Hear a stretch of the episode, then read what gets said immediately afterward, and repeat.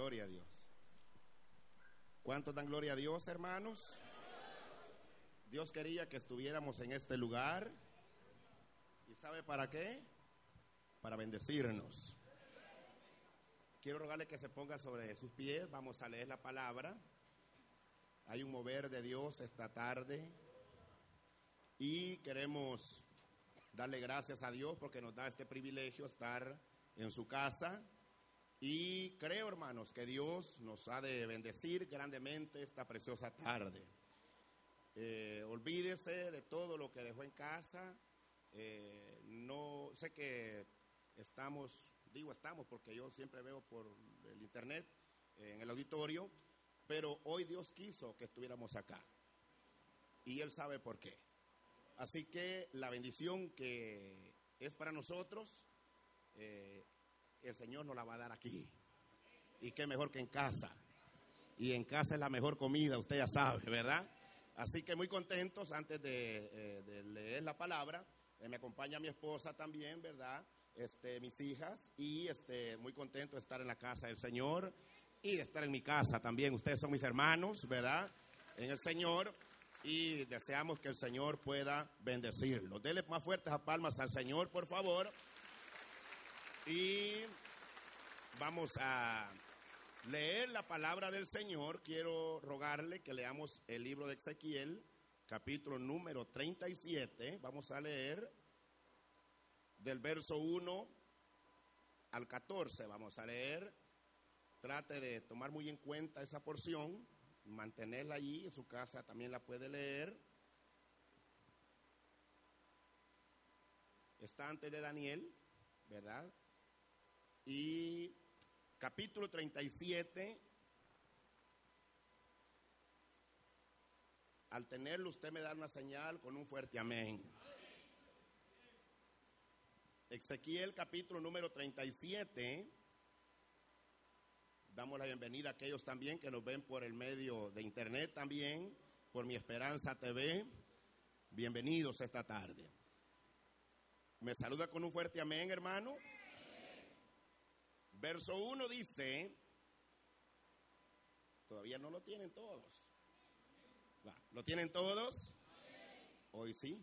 Verso 1 dice, la mano de Jehová vino sobre mí y me llevó en el espíritu de Jehová y me puso en medio de un valle que estaba lleno de huesos y me hizo pasar cerca de ellos por todo en derredor. Y aquí que eran muchísimos sobre la faz del campo y por cierto, secos en gran manera. Y me dijo, hijo de hombre, ¿vivirán estos huesos? Y dije, Señor Jehová, tú lo sabes. Me dijo, entonces, profetiza sobre estos huesos y diles, huesos secos, oíd palabra de Jehová.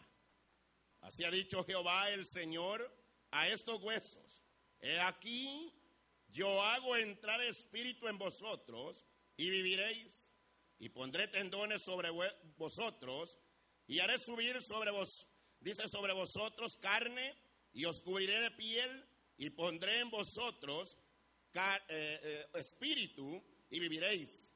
Y sabréis que yo soy Jehová. Profeticé, pues, como me fue mandado, y un gran ruido mientras yo profetizaba, y he aquí un temblor, y los huesos se juntaron cada hueso con su hueso. Y miré y aquí tendones sobre ellos, y la carne subió, y la piel cubrió por encima de ellos, pero no había en ellos espíritu. Y me dijo, profetiza al espíritu, profetiza, hijo de hombre y di al Espíritu, así ha dicho Jehová el Señor, Espíritu, ven de los cuatro vientos, sopla sobre estos muertos y vivirán. Y profeticé como me había mandado, y entró espíritu en ellos, y vivieron, y estuvieron sobre sus pies, un ejército grande en extremo.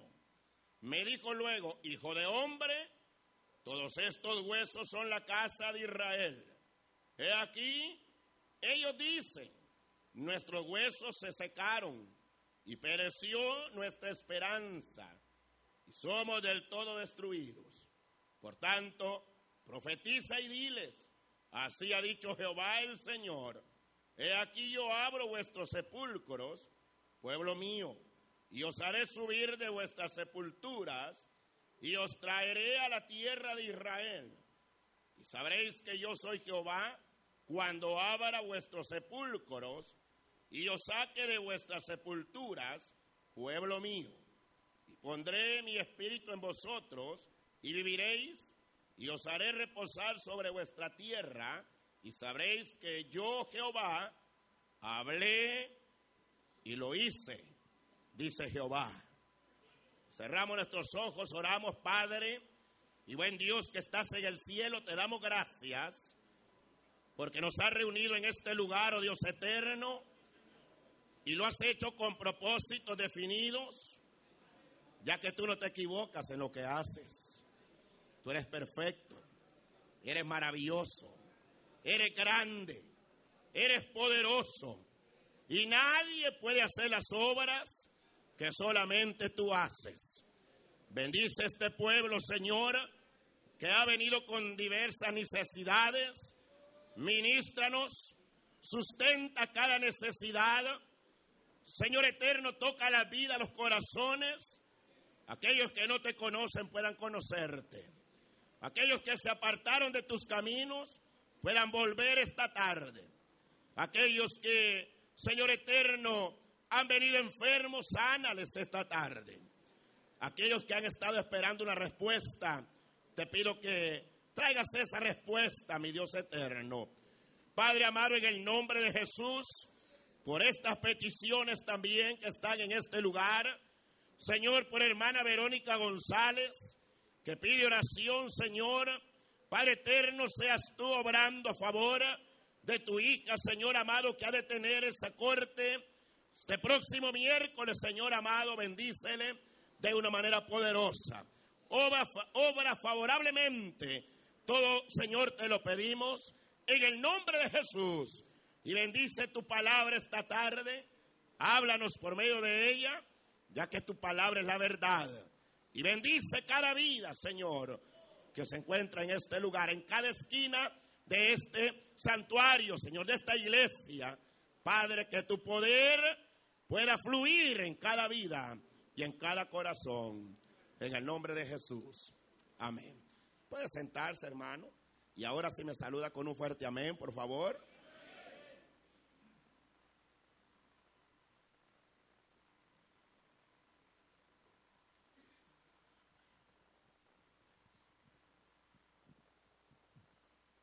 El tema este día lleva como nombre Solo Dios puede dar vida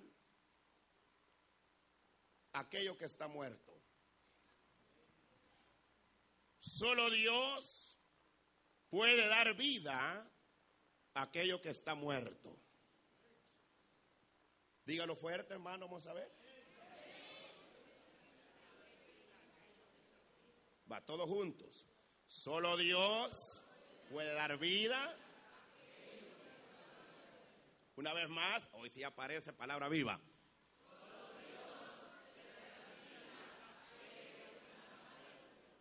Amén. Den ofrenda de palmas al Señor.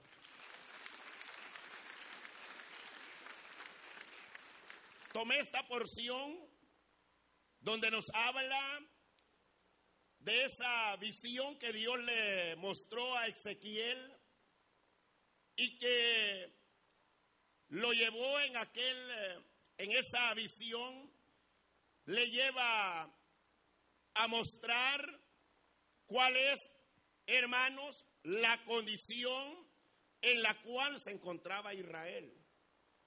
Debemos de recordar que Israel estaba sufriendo el cautiverio y que ningún cautiverio ha sido favorable para nadie, porque Israel a causa de, su desobediencia, a, a causa de su alejamiento de Dios, pueblos enemigos venían eh, naciones venían y en varias ocasiones Israel fue llevado cautivo y prácticamente cuando uno lee aquí lo que Ezequiel está Dios mostrándole, es esa etapa donde ellos están en cautiverio, más o menos por ahí, en el tiempo de Nehemías, para, para que usted más o menos tenga la idea, por esa etapa, ¿verdad? Y eh, ellos están en cautiverio, eh, no tenían libertad, estaban hermanos, habían pasado muchos años, y entonces ellos están en un momento prácticamente donde no miraban el sol de justicia, no miraban ninguna salida de oportunidad, al punto que cuando Dios le muestra a Ezequiel esta visión, Dios lo lleva en aquel valle de huesos secos, y que eran muchos, y Dios le va diciendo a Ezequiel, Ezequiel, vivirán estos huesos, y se da toda la visión, y especialmente hay, una, hay un verso, que es el verso 11, donde hermano, después de que Dios le muestra la visión a Ezequiel, viene Dios y le dice, todos estos huesos secos son Israel, es mi pueblo. Y entonces es allí, ¿verdad?, donde se hace interesante esta, esta noche, hermano, estar en este lugar, porque lo que Dios ha puesto en mi corazón, eh, yo sé que si nosotros prestamos atención a la palabra y sobre todo creemos a la palabra de Dios, el día de hoy Dios va a sanar en este lugar, Dios va a restaurar las vidas, Dios va a levantar, Dios va a dar un giro diferente a nuestras vidas. Pero hay que creer en la palabra de Dios. Ahora, es interesante porque la condición de Israel, prácticamente, como bien lo dice el verso 11, dice que ellos en su mente pensaban y decían, nosotros ya estamos arruinados. Nosotros ya estamos destruidos. Es más, nuestra carne se ha pegado a nuestros huesos. Ya no hay esperanza. Entonces, ¿cómo se consideraban los israelitas? Se consideraban destruidos. Se consideraban ya muertos. Se consideraban que no iban a ver la de ellos se consideraban hermanos que prácticamente era el final de la vida de ellos. En sus pensamientos, lo único que había era destrucción, ruina, maldad. En sus pensamientos, lo único que había era, ya fracasé, ya estoy destruido, no hay esperanza, pensamientos negativos. Y entonces por eso es interesante la porción. Yo sé que usted ha oído eh, muchas, eh, muchos pensamientos, eh, muchas predicaciones en esta porción bíblica, pero la realidad es que Dios le permite a Ezequiel, hermano, esa visión para ver cuál era la condición de su pueblo. como lo dije el miércoles, uno ve las, los corazones, ve las personas, ve eh, cara vemos, situaciones no sabemos. Uno se puede ver por afuera bien vestidito, bien aperfumado, pero internamente los pensamientos, lo que pasa por dentro del corazón de las personas o las necesidades, ya sean físicas, ya sean espirituales, emocionales, solamente las conoce Dios. Y cuando el ser humano tiene una perspectiva, no en base a lo que ven nuestros ojos, sino bajo la perspectiva divina. Y eso es lo maravilloso porque Dios levanta a Ezequiel no en la carne, lo levantó en el espíritu. Y es que para poder ver como Dios ve, hay que andar en el espíritu.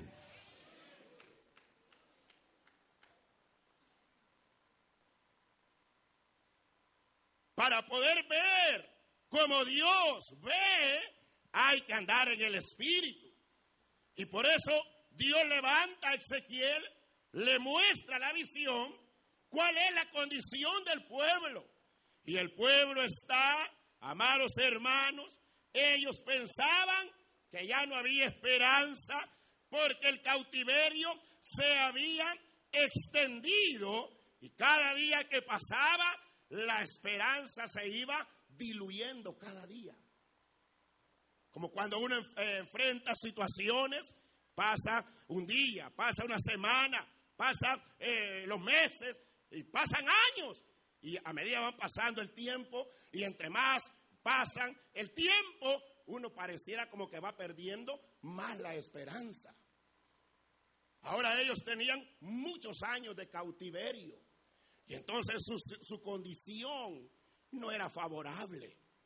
Bendito sea Dios que en este país todavía tenemos libertad de expresión, podemos predicar, hermano. Dele su ofrenda de palmas al Señor. Pero hay lugares en el mundo que ser cristiano representa la muerte. Y entonces ellos, su pensamiento era, hermanos, todo de destrucción. Su pensamiento era de muerte. Claro, ellos no lo divulgaban. Pero como hay un Dios en los cielos que todo lo conoce, el Dios omnipotente, omnipresente, omnisciente, que conoce los pensamientos de todos y las necesidades de todos. Y es omnipotente porque tiene el poder para obrar.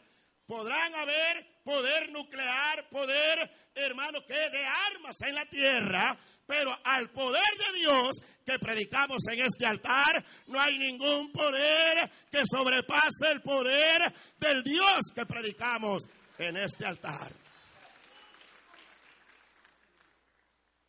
Si usted lo cree, dígame, pues.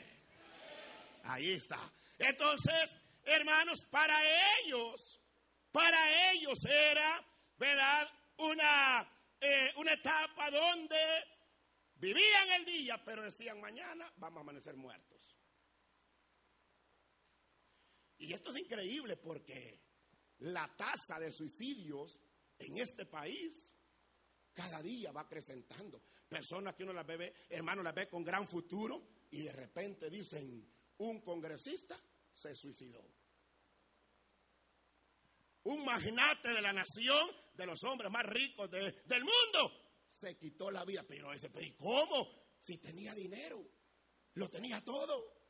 Sí, puede tener todas las cosas de este mundo pero el que no tiene a Cristo en su corazón ah, es el hombre más pobre, la mujer más pobre y el más necesitado en la faz de la tierra. Por eso si usted no tiene a Cristo hoy, hoy lo puede llevar en su corazón. Ah. Hoy lo puede llevar en su corazón.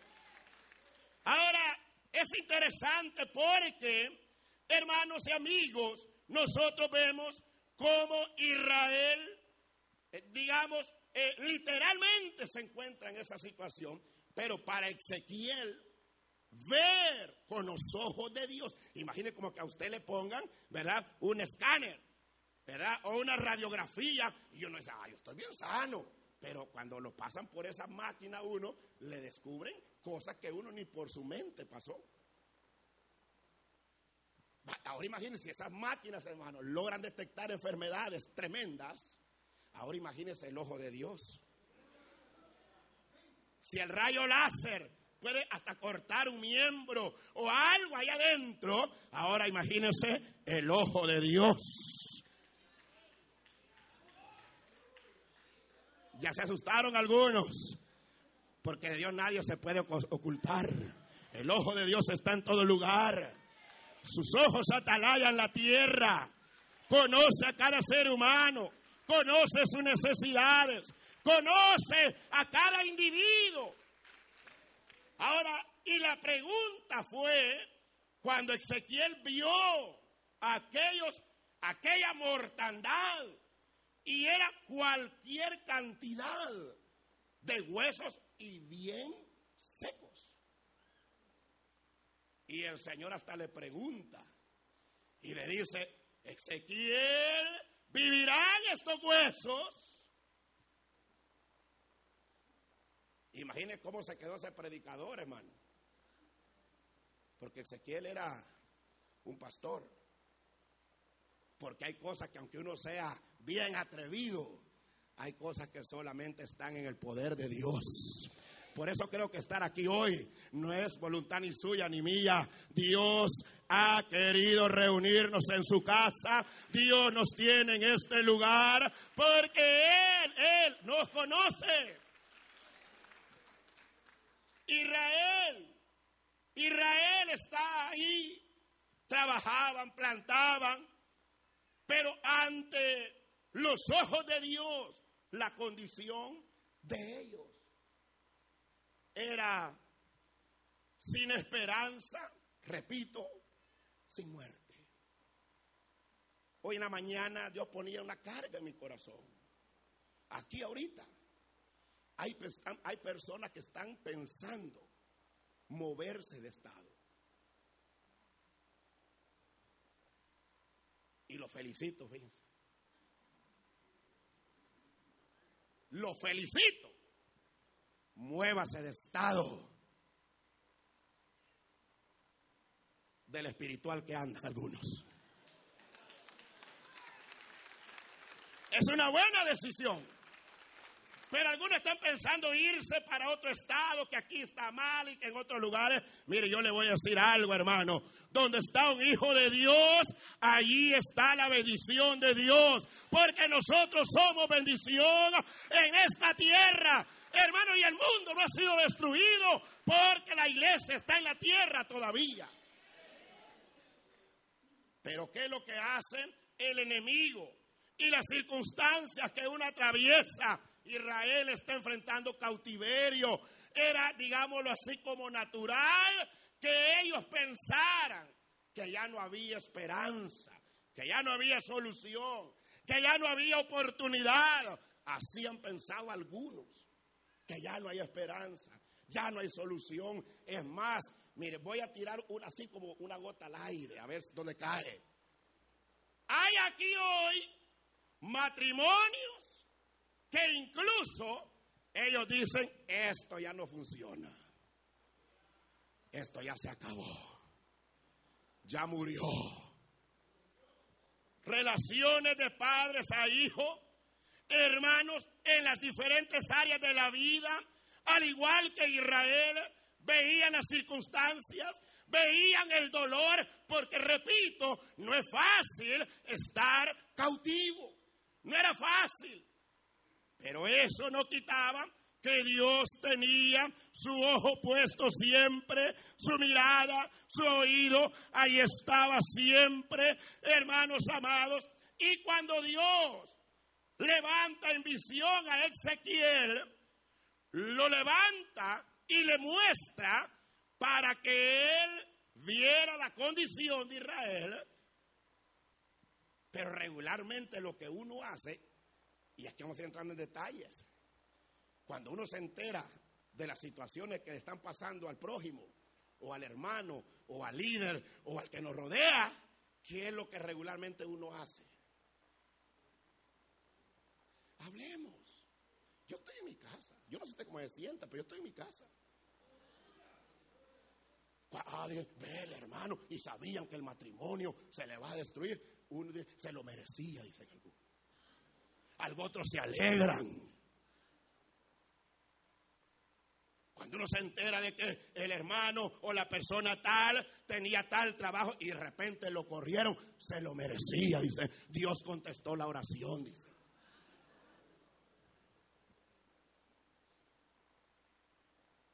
¿Qué es lo que sucede cuando uno se entera?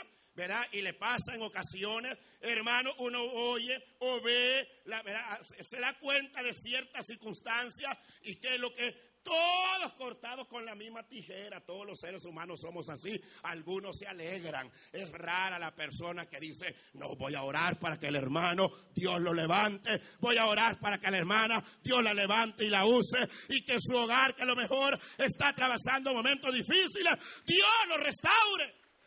Casi no se oye eso regularmente. Los seres humanos, sin darnos cuenta, nos alegramos por el dolor de los demás. Y le voy a decir algo. Hasta dentro de las iglesias hay personas que están deseando que el que está ejerciendo algún privilegio se caiga de la gracia para caer él.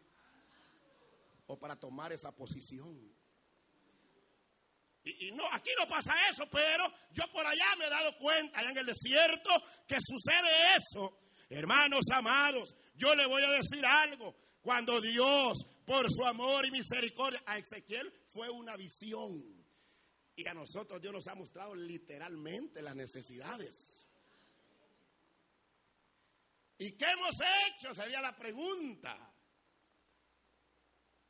En lugar de accionar positivamente, Muchas personas critican, señalan, se burlan y desean lo peor para el prójimo. Pues les vengo a decir esta tarde que eso es lo maravilloso del Dios Todopoderoso, que aunque Israel, como digámoslo así, se lo merecían, el estar en esta condición por desobedientes, por llevar vida de pecado, por ignorar los mandamientos. Hermanos, aquí hay una clara referencia del Dios de misericordia que predicamos en este altar.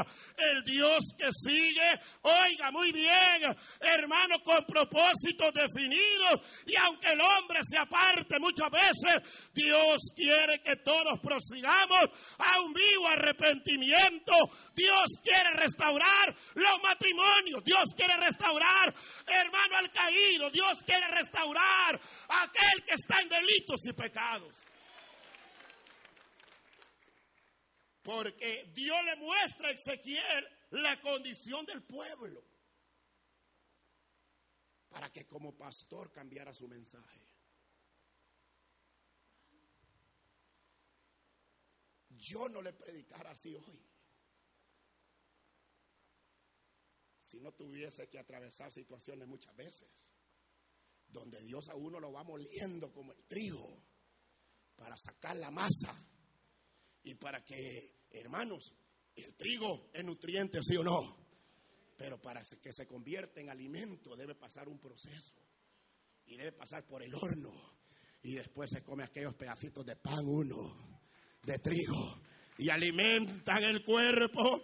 Y hermanos, traen esos nutrientes. Alabado sea el nombre del Señor.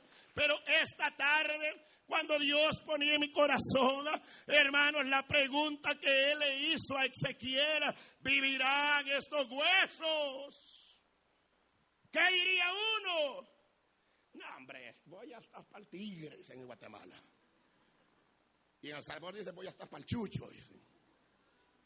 Y uno, ¿verdad? Como que da diagnósticos, hermano, y hasta siendo predicador muchas veces nos dice, preparen la tumba porque se va a morir. Compren el vuelo porque aquí es más caro una persona mandarlo muerto que vivo hacia nuestro país.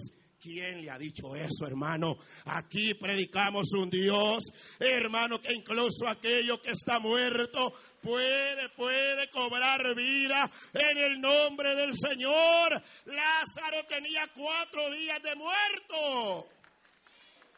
El sistema forense había dicho, entiérrenlo y lo habían enterrado. Cuatro días estaba bajo tierra. Pero cuando Jesús llegó, para hacer corta la historia, Juan capítulo 11, cuando Jesús llegó, ¿dónde está? Dijo él. Ahí lo pusieron, quita la piedra, le dijo a la hermana. Y luego dijo él, Lázaro, levántate y ven fuera. ¿Cuántos Lázaros se van a levantar hoy, hermanos? aquellos que están pensando solo en destrucción, solo en fracasar, le vengo a decir que la palabra que Dios le puso a Ezequiel fue una palabra de ánimo. Una palabra que aquellos que pensaban que estaban destruidos les cambiara el cassette y que supieran que en Cristo la esperanza sigue viva. Por eso este ministerio se llama Esperanza Viva. Porque no depende del hombre, depende de Dios que hace los cielos y la tierra y que obra según su voluntad. Dios puede restaurar el hogar que uno puede decir ya no funciona. Dios puede restaurar los miembros que el doctor dijo le vamos a dar corte, eso es lo que el médico dijo. Pero Dios dice, yo puedo hacer miembros nuevos. Aquel hijo que se fue de la casa, aquellas situaciones que uno dice, no, aquí ya no hay solución, ya no hay esperanza. En Dios sí hay En Dios sí hay esperanza. Le voy a hacer otra pregunta. ¿Cómo se han estado viendo ustedes? Ustedes, no miremos a los demás. ¿Cómo se han estado viendo ustedes ahorita? No de ahorita, ahorita, en estos días, pues. ¿Ah? Se han estado viendo que van a estar, hermanos, ¿verdad? Avanzando en el Señor, o cómo se han estado viendo, o han pensado eh, tirar la toalla, como se dice, o tirar privilegios. No, hermano, el enemigo eso quiere. Lo que Dios quiere es que siempre uno siga teniendo esa fe, esa confianza en Dios, que Dios, Dios, Dios, por muy bajo que ha llegado el hombre, Dios puede hacer nuevas todas las cosas. Y esa es la palabra para Israel. Le está hablando de esa restauración futura. Le está diciendo que lo que él le dijo a Abraham cuando Dios lo llamó miles de años atrás, que lo que él le prometió a Abraham, esa promesa seguía en pie porque podrán cambiar las naciones, podrán cambiar el sistema político. Incluso uno puede cambiar su nivel de consagración, pero Dios sigue sentado en su trono de gloria. Él sigue siendo el mismo por amor de su nombre. Él no cambia. Y la regla es, Él es el mismo ayer, hoy y lo será por todas las eternidades. Dele su mejor ofrenda, por favor, al Dios de los cielos.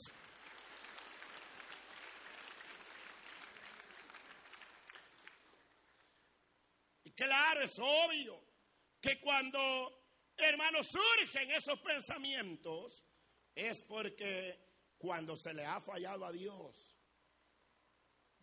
En el momento que el enemigo presenta la carnada, se ve deleitoso, agradable, satisfactorio, pero después de que es consumado el pecado, después lo que viene es una especie de culpabilidad y una especie de, ¿de? Hermano, se pierde la paz. Y entonces, allá en lo más interno, ¿verdad? Eh, eh, aquella, aquella zozobra de culpabilidad está diciendo, le fallaste a Dios. Y más cuando uno enfrenta las situaciones, eh, el enemigo se aprovecha y dice, ah, es que hoy estás enfermo porque le fallaste a Dios hace tantos años. Y es que hoy te corrieron del trabajo porque le has fallado a Dios. Y es que hoy te está pasando esto porque tú le has fallado a Dios. Es cierto que levante la mano los que estamos aquí, ¿quién no le ha fallado a Dios?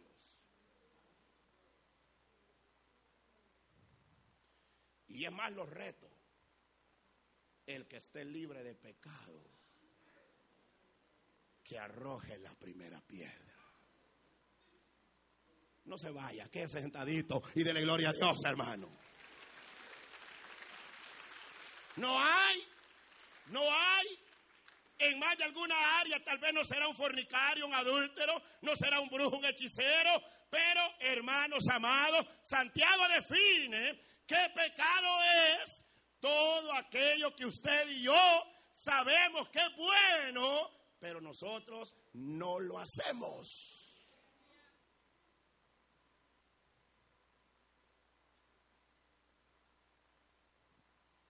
Y entonces, cuando Israel está en esa situación de cautiverio, ellos por sus pensamientos venían. Hermano, verá que el enemigo minaba y les decía, ustedes están así arruinados en cautiverio, están así destruidos porque ustedes se han revelado a Dios, le han fallado a Dios, se han ido en pos de Dios. Y usted conoce la historia de Israel, no la quiero descifrar porque no terminamos, pero ahí venían esos dardos.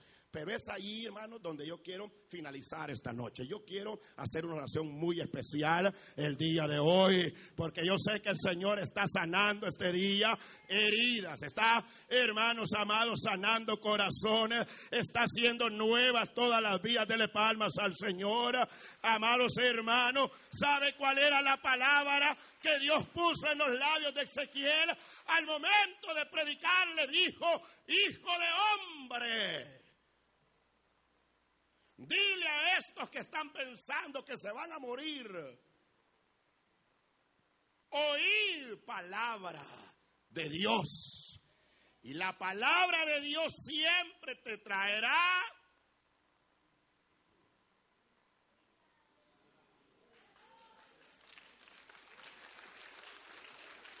vida.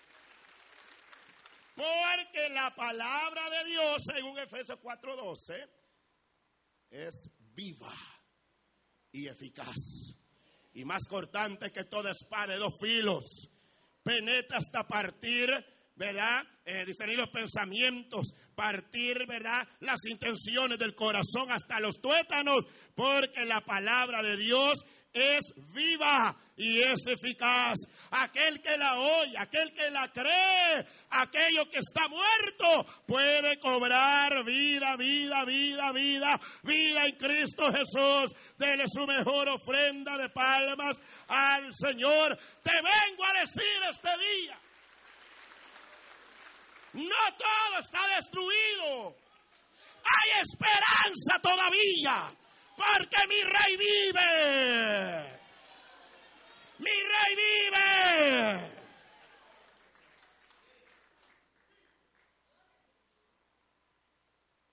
No todo está destruido.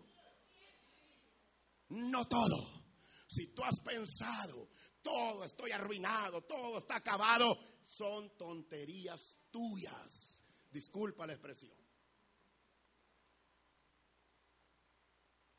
Son pensamientos que el enemigo nos mete. Pero en Cristo, como decía el apóstol Pablo a los Filipenses capítulo 4, si hay algo digno de pensar, hay que pensar en lo bueno, en lo puro, en todo lo digno de buen nombre. ¿Y en qué hemos andado pensando? Ah, voy a dejar esta vieja, voy a dejar este viejo, voy a dejar esto, voy a dejar el trabajo, voy a dejar aquí. Hermano, en abandonarse, no, mi hermano, en el nombre del Señor, no se trata de eso. Dele palmas al Señor. Se trata, se trata de seguir creyendo en Dios. Que aunque los años a lo mejor han pasado y no se ve como el sol de justicia, eso no quita que Dios ahí está. ¿Qué había en ellos? Pensamientos de muerte. Se acostaban y decían, a saber si voy a amanecer vivo mañana. Y ve, estoy vivo ya. ¿Será un sueño? Se levantaba y decía, bueno, por hoy estoy vivo, pero mañana quién sabe. Así ve mucha gente. Así ve mucha gente. Pero eso es, hermano, un pensamiento humanístico, filosofías de hombres, corrientes que andan y que uno es influenciado por los diferentes medios de comunicación. Y uno va llegando a creer que Dios no está en control. Yo creo, y yo hasta aquí lo dejo, pero una cosa sí sé, que Dios puede dar vida a aquello que está muerto.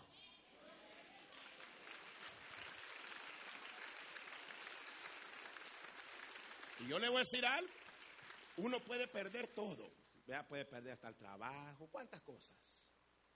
Pero aparte, hermano, de lo que habían perdido aquí, ellos habían perdido toda esperanza.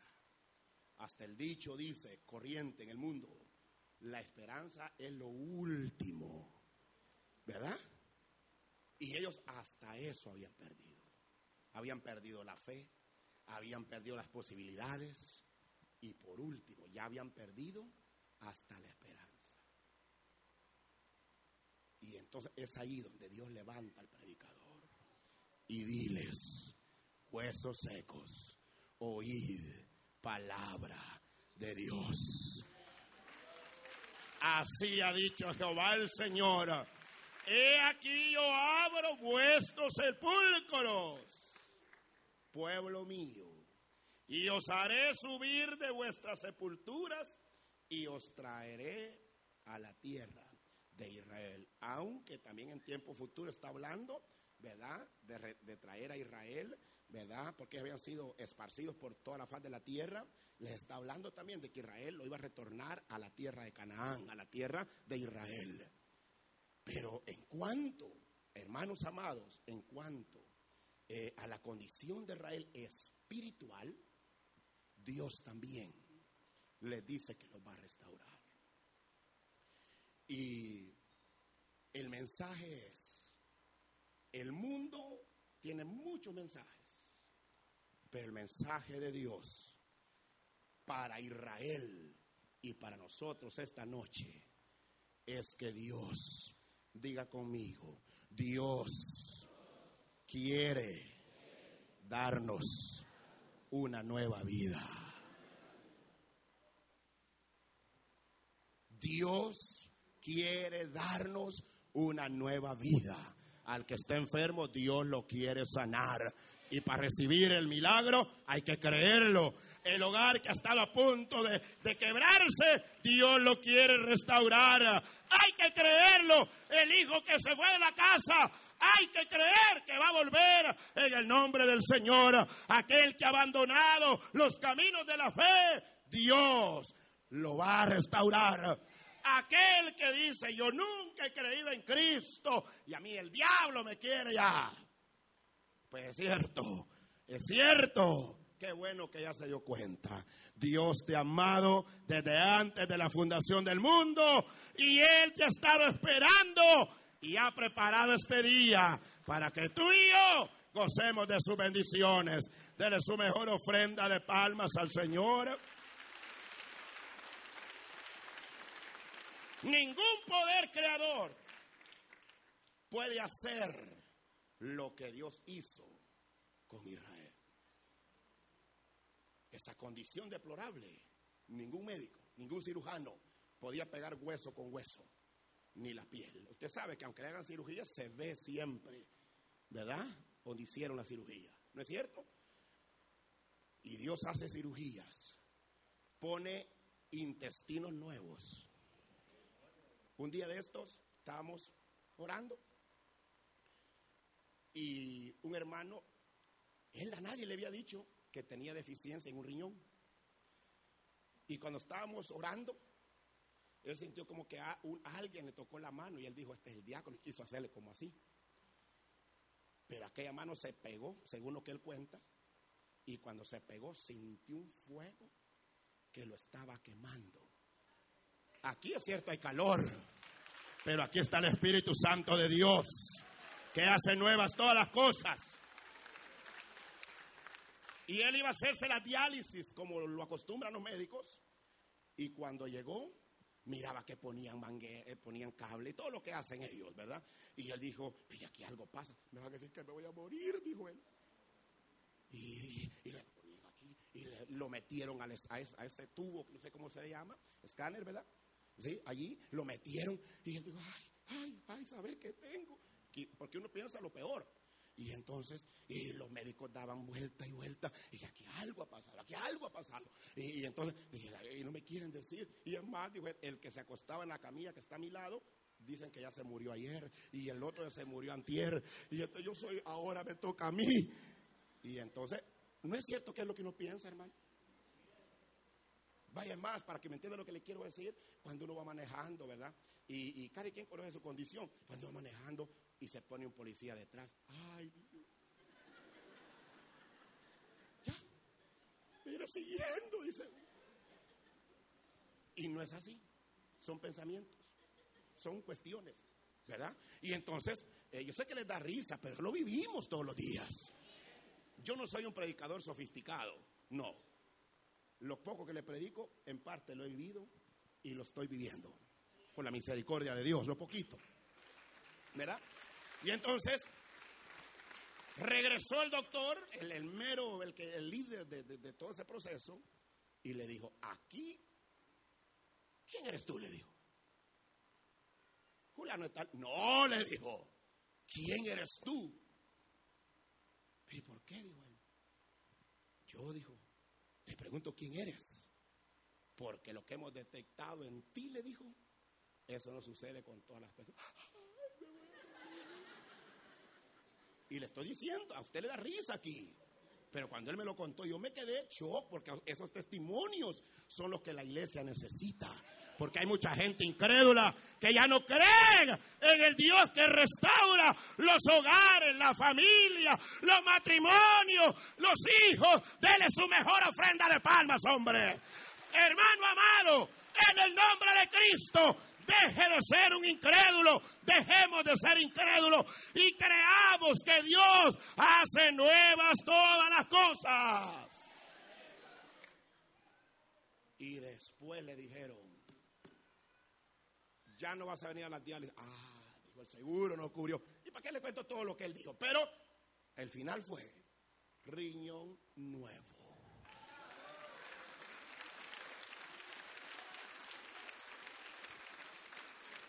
Si es para Él, hermano, con honor, respeto. Dios es poderoso. Y Dios nos permite pasar circunstancias, no para que nos decaigamos, sino para que veamos el poder. Eso le dijo él a Marta, a los mensajeros que mandó Marta eh, y María. Díganle a ellas que esa enfermedad no es de muerte, sino es para que el Hijo del Hombre sea glorificado. Yo le voy a decir algo, yo le voy a decir algo. Me cayó el texto que yo venía contento y lo estoy. Yo siempre soñé cuando estuve acá, siempre vi, tenía el sueño, ver la iglesia en auditorio. La tengo todavía, en auditorio más grande. Y yo le decía a mi pastor, yo siempre he soñado, hermano, ver la iglesia en un auditorio. Incluso cuando me fui, se lo repetí en un restaurante que platicábamos. Y hoy que venía y me dice que iba a predicar, yo venía contento. Yo voy a predicar en el auditorio.